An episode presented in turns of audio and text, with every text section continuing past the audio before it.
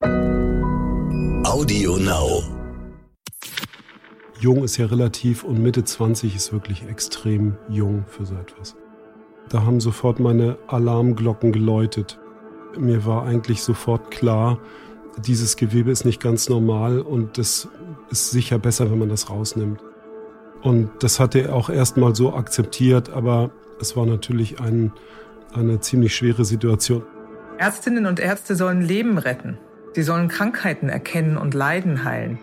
Aber was ist, wenn sich eine Krankheit nicht so leicht erkennen lässt? Was, wenn rätselhafte Beschwerden es den Medizinerinnen und Medizinern schwer machen, die Ursache einer Erkrankung zu finden?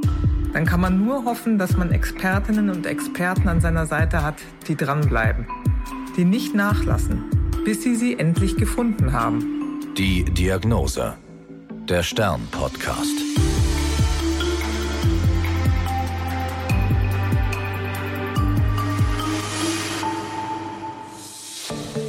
Ich bin Annika Geißler, Ärztin und Redakteurin und beim Stern für die Rubrik Die Diagnose verantwortlich. Hier erzählen Medizinerinnen und Mediziner von ihren ungewöhnlichsten Fällen. Heute spreche ich mit Dr. Stefan Geidel. Er ist Herzchirurg und leitender Oberarzt am Zentrum für Herz- und Gefäßmedizin an der Asklepios Klinik St. Georg in Hamburg. Eigentlich wollte er ursprünglich mal Kinderarzt werden, erzählt er. Seine Doktorarbeit machte er im Bereich der pädiatrischen Onkologie, also der Tumorerkrankungen bei Kindern. Dabei ging es um Chemotherapie-Nebenwirkungen am Herzen. Das Herz faszinierte ihn dann so sehr, dass er in das Fachgebiet der Herzchirurgie ging. Seine Leidenschaft für den Beruf hat er inzwischen auf seine Tochter übertragen.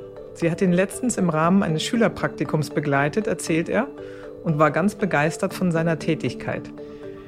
Mit Stefan Geidel spreche ich heute über einen Patienten, bei dem er im wahrsten Sinne des Wortes viel Fingerspitzengefühl bewiesen hat. Während der Herz-OP entdeckte er etwas Auffälliges an einem anderen Organ und konnte so Schlimmeres abwenden. Also in der Herzchirurgie ist ja alles immer sehr standardisiert. Das heißt, Patienten kommen perfekt vorbereitet zu uns. Und dieser junge Mann war mir angekündigt worden als äh, Leistungssportler. Ich wusste aber nicht genau, welcher Leistungssport. Und ich wusste nur, er ist sehr groß und kräftig.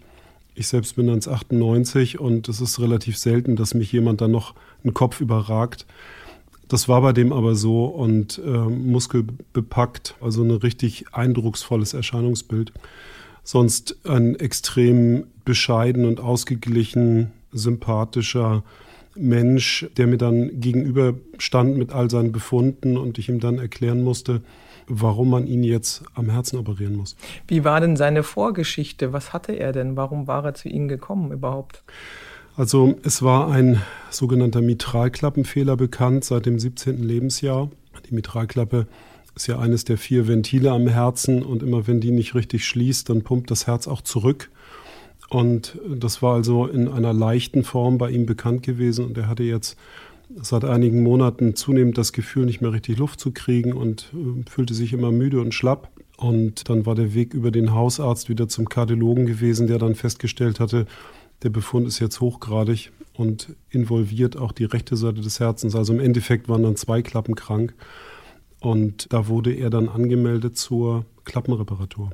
Wenn man nochmal zurückspringt und Sie sagen, dieser Herzklappenbefund oder die Schwierigkeit an der Herzklappe war schon länger bekannt und das war ein Leistungssportler, das heißt, das war am Anfang so dezent, dass er weiter seinen Leistungssport machen konnte. Genau, also bei den Klappenfehlern unterscheiden wir drei Schweregrade. Leichtgradig merkt man gar nicht, mittelgradig kann sein, dass es Beschwerden macht und hochgradig ist dann in der Regel auch mit Symptomen verbunden. Und es gibt ganz viele Menschen, die mit leichtgradigen Befunden herumlaufen und das im klinischen Alltag überhaupt gar nicht merken. Da würde man auch nichts dran tun. Und nun war das bei ihm schlechter geworden und äh, er hatte Beschwerden. Können Sie noch mal erklären, was für Beschwerden dann auftreten? Was funktioniert am Herzen nicht richtig und wie merkt man das?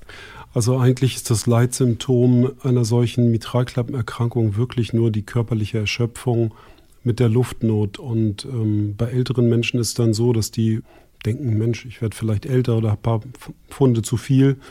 Und ähm, bei einem jungen Leistungssportler ist es allerdings so, dass äh, so ein Mensch ja sehr sensibel ist, was die eigene Leistungsfähigkeit anbelangte. Und der pfiff jetzt nicht aus dem letzten Loch, aber merkte doch, dass er nicht mehr so dieses Vollbild der, der Aktivität abbilden kann, wie er sich das vorstellt. Mhm. Also war immer noch leistungsfähiger als so manche andere, aber eben doch äh, gehandicapt. Und das kommt deswegen zustande, weil nicht mehr genug Blut in den Körperkreislauf gepumpt wird? Oder wie ist da die Pathophysiologie? Genau, also die linke Kammer wirft ja das sauerstoffreiche Blut in den Kreislauf und äh, da macht die Mitralklappe immer hinten dicht. Und wenn die aber hinten nicht mehr dicht macht, dann pumpt das Herz vor und zurück und das ist absolut unökonomisch. Und wenn das längere Zeit besteht oder die Menschen sehr aktiv sind, dann leidet auch die rechte Seite des Herzens. Das heißt, auch auf der rechten Seite liegt dann die Trikuspidalklappe und die wird bei Mitralklappenfehlern dann manchmal mit undicht und ähm, der Ring wird weit. Und das lag in diesem Fall tatsächlich auch vor, dass man Befunde hatte an beiden Klappen mittlerweile. Mhm. Nun war dieser junge Mann zu Ihnen gekommen, äh, Sie lernten sich kennen, Sie bekommen dann ja schon ganz viele Befunde mitgeschickt. Gucken Sie sich dann nochmal selber Sachen im Ultraschall an? Wie funktioniert das bei Ihnen an der Klinik? Genau, also man muss allein, um die Indikationsstellung richtig äh, treffen zu können, muss man wirklich jeden Befund im Detail kennen. Und das ist alles hochstandardisiert und folgt Leitlinien, was man auch an Diagnostik braucht. Und ähm, das arbeiten wir alles so in Form von Checklisten ab, sage ich mal. Letztlich auch, um, um Alternativen vernünftig abwägen zu können. Also es gibt praktisch keinen Patienten, der fragt, nicht fragt, muss ich denn wirklich operiert werden? Gibt es nicht noch irgendeine andere Form von Therapie? Und ähm, allein um diese Frage guten Gewissens beantworten zu können, allein die OP normalisiert wieder die Prognose. Allein dafür müssen wir schon alle Befunde wirklich im Detail kennen. Und nun war dieser Mann sehr groß und sehr muskulös, haben Sie erzählt. Was gibt es für Operationsmethoden? Man hat jetzt so aus den Filmen vor Augen, es wird immer der Brustkorb aufgemacht, es wird immer irgendwie der Brustkorb gespreizt, man sieht das pumpende Herz. Ähm, ich glaube, oft gehen sie auch anders vor.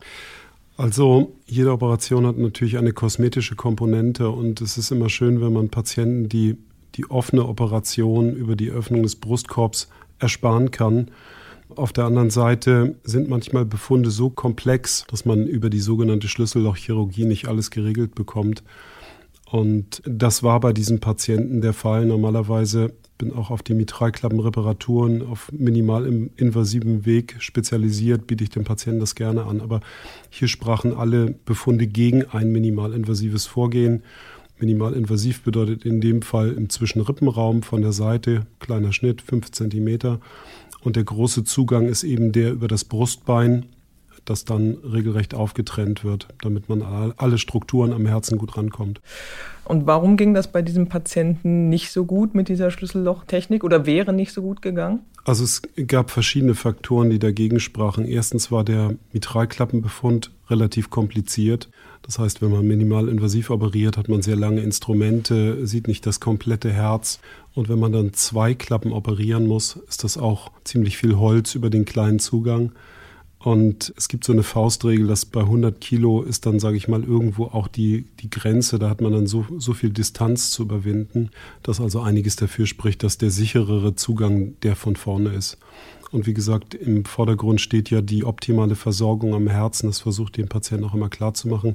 Kosmetik ist auch wichtig, aber das Lebensglück hängt letztlich davon ab, wie akkurat es dann am Herzen versorgt ist. Und bei den Mitral- und Trikospidalklappenpatienten ist eben besonders wichtig, dass man versucht, die Klappe perfekt zu reparieren und nicht das Ventil zu ersetzen.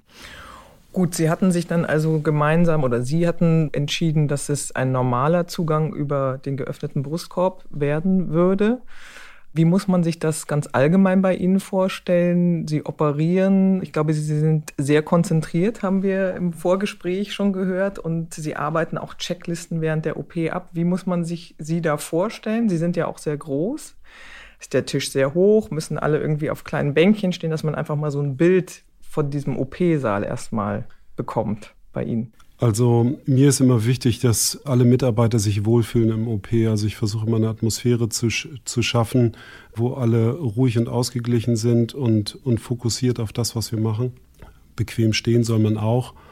Und dieses Checklistenartige, das ist jetzt nicht so, dass wir eine laminierte Folie im OP haben, wo wir dann ablesen, was kommt als nächstes. Aber Man hat die einzelnen Schritte so im Kopf, weil man es jeden Tag eigentlich macht und äh, vergegenwärtigt sich dann immer noch mal genau, wie sind die einzelnen Schritte, was macht man.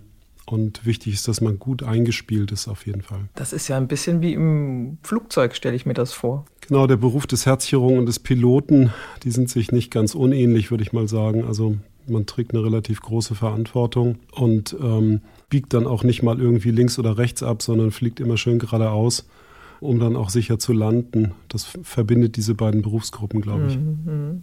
Und hören Sie klassische Musik oder gar keine Musik? Sie sagten, eine gute Atmosphäre ist wichtig. Ich muss gestehen, dass mich die Musik im OP tatsächlich ein bisschen nervt. Also ich brauche das jetzt nicht, um äh, entspannt zu sein, sondern konzentriere mich tatsächlich ausschließlich auf den Patienten, den ich operiere. Okay, jetzt haben wir ein Bild vor Augen, so ein bisschen zumindest, wie das bei Ihnen im OP abläuft. Sie haben gesagt, Sie sind sehr fokussiert und arbeiten die Schritte ab. Wie war das nun bei dieser Operation? Das war ja nicht nur ein besonderer Fall, weil der Patient besonders war, sondern ich glaube, die Vorgehensweise war ja diesmal auch besonders. Erzählen Sie mal. Also ähm, muss vielleicht noch erwähnen, wenn man jetzt jemanden Mitte 20 operiert, dann ist das schon was Besonderes, weil die Patienten sind in der Herzchirurgie normalerweise zwischen Mitte 60 und Mitte 70. Und ein, ein junger Mensch hat natürlich auch noch das ganze Leben vor sich und einen immensen Anspruch auch daran wieder gesund zu werden. Und das ist letztlich auch die große Sorge oder Angst des Patienten gewesen, dass er irgendwie hinterher vielleicht gehandicapt aus dem Eingriff hervorgeht. Und ähm, es gehört natürlich auch zur Aufgabe des Herzchirurgen, dass er dem Patienten Mut macht und den Silberstreif am Horizont wieder ganz gesund zu werden, immer wieder vor Augen führt. Sie haben ja gesagt, dass äh, die Patientinnen und Patienten bei Ihnen eher so um die 60, 70 sind, ältere Patienten. Äh, das war hier nun ein junger, sportlicher, eigentlich gesund wirkender Mann. Warum bekommt man in diesen jungen Jahren Herzklappenprobleme? Also Herzklappenerkrankungen können vor allen Dingen auch durch Degeneration entstehen. Und es ist richtig, dass das eher Patienten trifft, die schon ein bisschen älter sind. Aber auch beim jungen Patienten Mitte, Ende 20 hat das Herz also annähernd eine Milliarde Mal geschlagen. Und das ist dann Degeneration an einer sehr ungünstigen Stelle, so wie man Leberflecken, graue Haare bekommen kann. So kann auch das Bindegewebe degenerieren und so versuche ich den Patienten das dann immer klar zu machen, dass man nicht 65 sein muss, um herzkrank zu werden, sondern es kann einen eben auch im jüngeren Alter treffen. Aber jung ist ja relativ und Mitte 20 ist wirklich extrem jung für so etwas. Aber in dem Fall ist jetzt so gewesen, wir haben jetzt den Brustkorb von vorne öffnet. Das ist, klingt immer etwas martialisch, aber das Brustbein wird tatsächlich in der Mitte aufgesägt dann setzt man einen Brustkorbspreizer ein und hinter dem Brustbein liegt dann der, der Herzbeutel und ja, die Reste des Thymus beim jungen Patienten, beziehungsweise beim älteren Patienten, wo der Thymus dann schon degeneriert ist, das mediastinale Fettgewebe. Ich glaube, das Wort Thymus müssten Sie bitte einmal erklären und auch mediastinales Fettgewebe. Das Mediastinum kennen jetzt vermutlich nicht alle Hörerinnen und Hörer. Was ist denn der Thymus überhaupt? Also der Thymus ist lymphatisches Gewebe, ist ein wichtiger Teil des Immunsystems beim heranwachsenden Menschen, der sich dann mit der Geschlechtsreife zurückbildet. Das heißt, wenn ich jemanden operiere, der schon älter ist, dann findet man diese Drüse eigentlich gar nicht mehr. Tatsache ist, dass in dem Bereich, wo der Thymus dann mal war, sich da an Fettzellen ansiedeln und dieses Fettgewebe spaltet man dann und äh, wenn man jemanden operiert, der vielleicht 30 oder 40 ist, kann es sein, dass man noch Reste dieses lymphatischen Gewebes findet, Überbleibsel. Und es war jetzt in diesem Fall nicht ganz verwunderlich beim Patienten Mitte 20, dass man da auch noch Reste dieser Thymusdrüse vorfindet. Und Mediastinum, nur um das noch zu ergänzen, ist quasi der Raum hinterm Brustbein, weil Sie gesagt haben, beim älteren Patienten ist das dann schon mediastinales Fettgewebe, eben nicht mehr lymphatisches Gewebe, bloß dass man sich das bildlich vorstellen kann, wo sie da sind. Genau, also mhm. Mediastinum ist das ganze Gewebe hinter dem Brustbein, vorderes, oberes, hinteres, relativ kompliziert, wo was mhm. liegt. Aber wenn man also das Brustbein eröffnet, dann findet man eben den Herzbeutel und letztlich im oberen Bereich ist da noch eine große Vene, die da kreuzt, die Vene anonyma. Und ähm, die stellt man sich auch immer da in diesem Bereich, wo früher mal der Thymus war. Einfach damit diese Vene keinen Schaden nimmt, wenn man den Brustkorb aufspreizt. Mhm. Sie wollten ja nun Richtung Herz und haben jetzt uns gerade über den Thymus erzählt. Den präparieren Sie normalerweise. Was machen Sie da? Also schieben Sie den zur Seite oder wie läuft das? Also man, man will ja immer durch die Mitte, sage ich mal, man öffnet den Herzbeutel in der Mitte und präpariert sich auch dieses Fettgewebe oder das Restthymusgewebe in der Mitte und so, dass man Instrumente natürlich in der Hand hat, also linke Hand Pinzette, rechte Hand Schere, Nadelhalter und so weiter. Und diese Instrumente sind wie verlängerte Extremitäten. Ich habe manchmal das Gefühl, da sind so kleine Antennen, weil man tatsächlich, wenn man mit, der Pinzette das Gewebe berührt, hat man schon Eindruck der Gewebebeschaffenheit. Und ich hatte in diesem Fall den Eindruck, aha, da ist also noch Thymusgewebe, fühlte sich irgendwie komisch an, so ein bisschen verhärtet, gummiartig. Und ähm, da haben sofort meine Alarmglocken geläutet. Das ist interessant, dass Sie sagen, dass eine Pinzette quasi die Verlängerung ihrer Finger oder ihrer Hand ist, weil man ja denkt, das ist aus Metall, ähm, das ist ein Werkzeug, der arbeitet damit, aber dass sie wirklich so ein sensibles Gespür dafür haben, wie fest ist ein Gewebe, wie weich, wie locker, wie ist die Beschaffenheit, das ist interessant.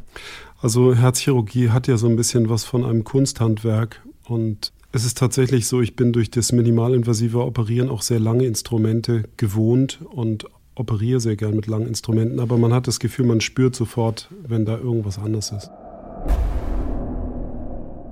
Nun haben Sie gesagt, Ihre Alarmglocken sind angegangen. Das fühlte sich anders an. Was war anders? Wie, wie fühlte sich der Thymus an?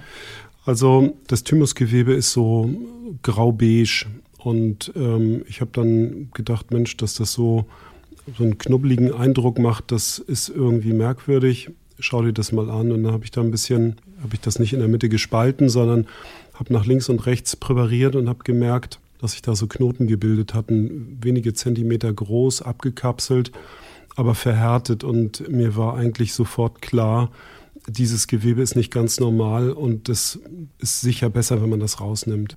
Was haben Sie dann gemacht? Haben Sie es gleich rausgenommen?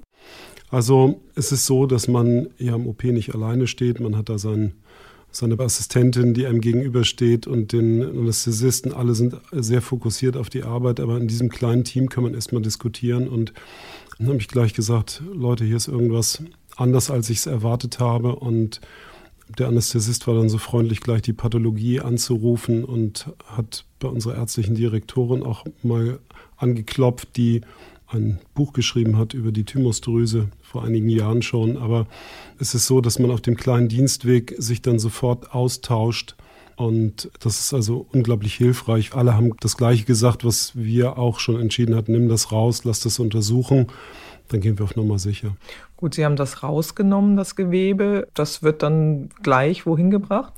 Also das landet dann sofort beim Pathologen. Also wir haben uns auch für eine Schnellschnittdiagnostik entschieden. Dieser Schnellschnitt hat zumindest gezeigt, dass einige wichtige Sachen mal schon mal ausschließen konnte, aber es hat auch gezeigt, dass das lymphatische Gewebe auf jeden Fall nicht ganz normal war, also auffällig. Das läuft ja parallel. Das Thymusgewebe wird in die Pathologie gebracht. Sie operieren ja weiter. Sie wollen ja zum Herzen und die, die Klappen reparieren. Das heißt, Sie haben das rausgenommen, das wurde weggebracht und Sie haben weitergemacht. Wie lief denn die Herz-OP eigentlich weiter? Also diese Geschichte am Thymus, das hat uns nur zwei, drei Minuten gekostet. Und ähm, dann war das Gewebe sozusagen abgegeben und dann war wiederum nur das Herz in Anführungsstrichen für uns interessant.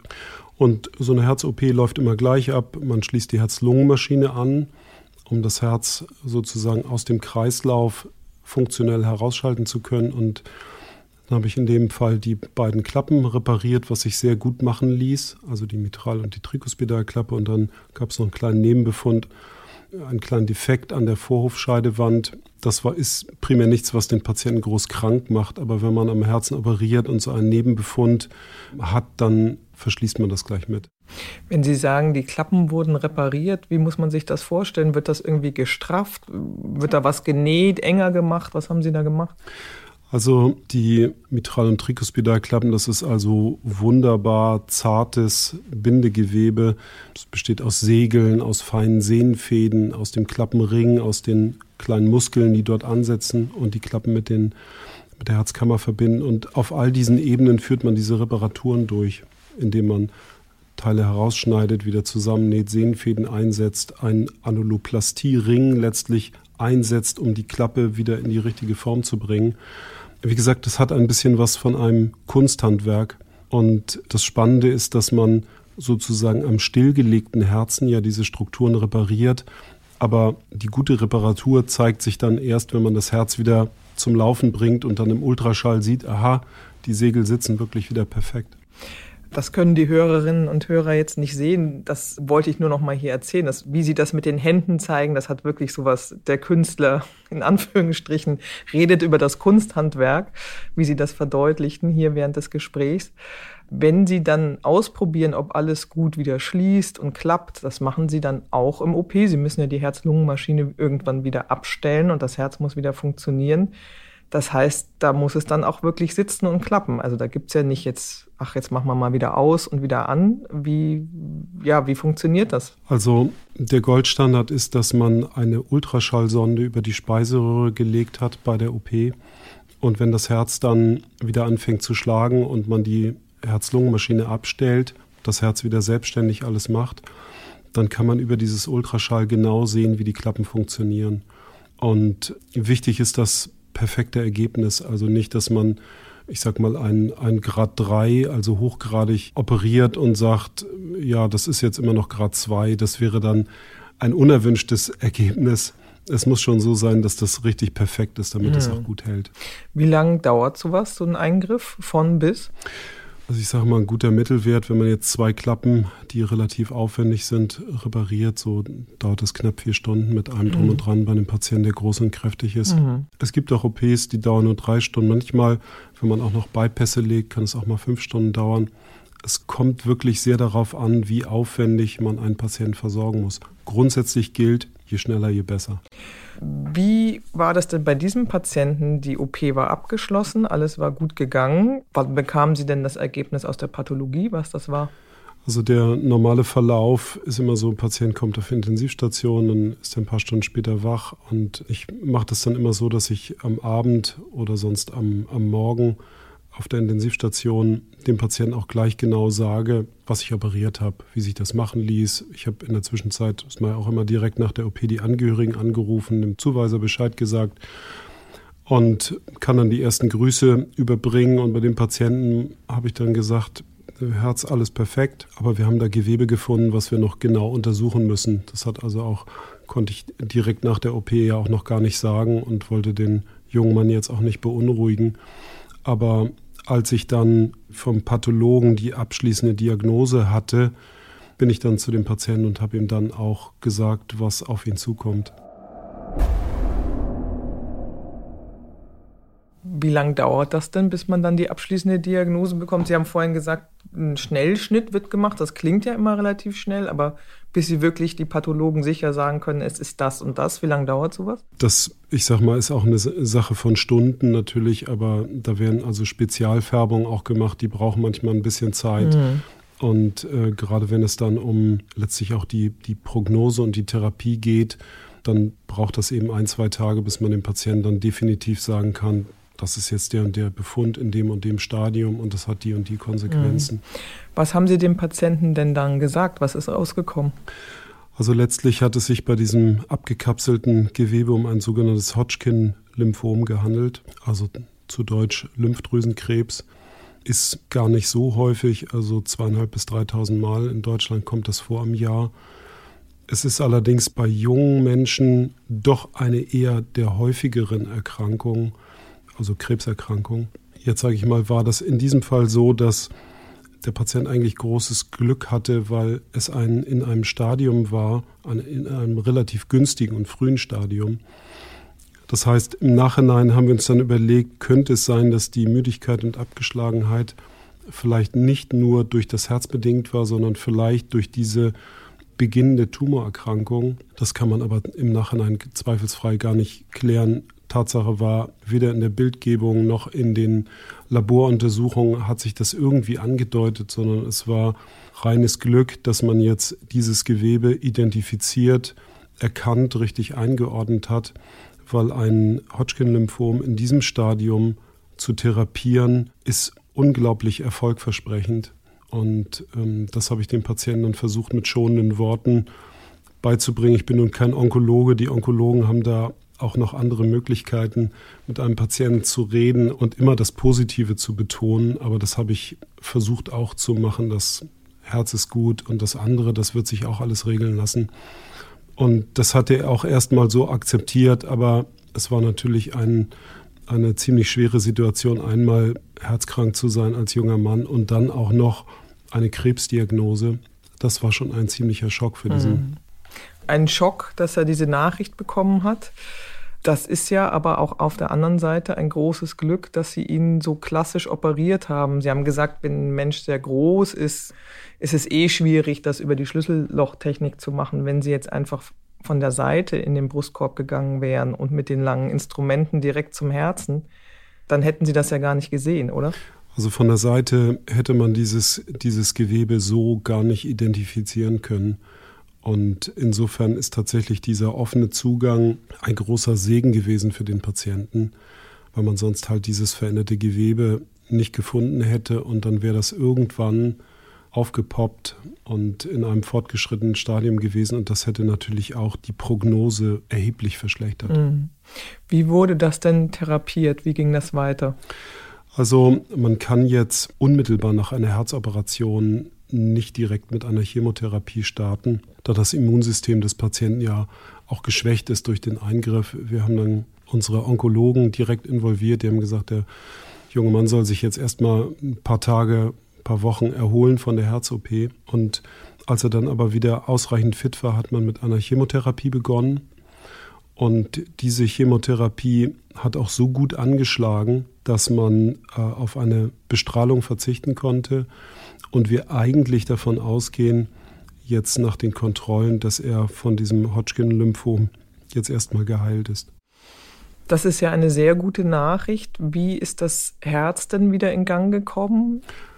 Also Pumpfunktion ist super, die klappen auch und ähm, es ist jetzt geplant, den Leistungssport wieder aufzunehmen. Ich muss sagen, dass wir Herzchirurgen natürlich immer ein bisschen davor warnen, zu früh zu viel zu wollen. Und ähm, das ist natürlich gerade für die, für die jungen Menschen immer schwer zu verstehen. Warum darf ich denn jetzt nicht eine Woche nach der Herz-OP nicht schon Skifahren, wenn es mir doch so gut geht?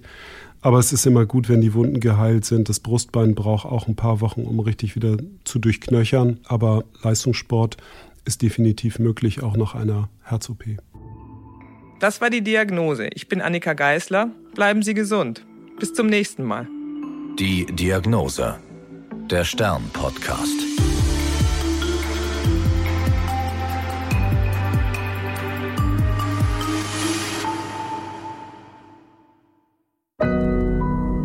Audio Now.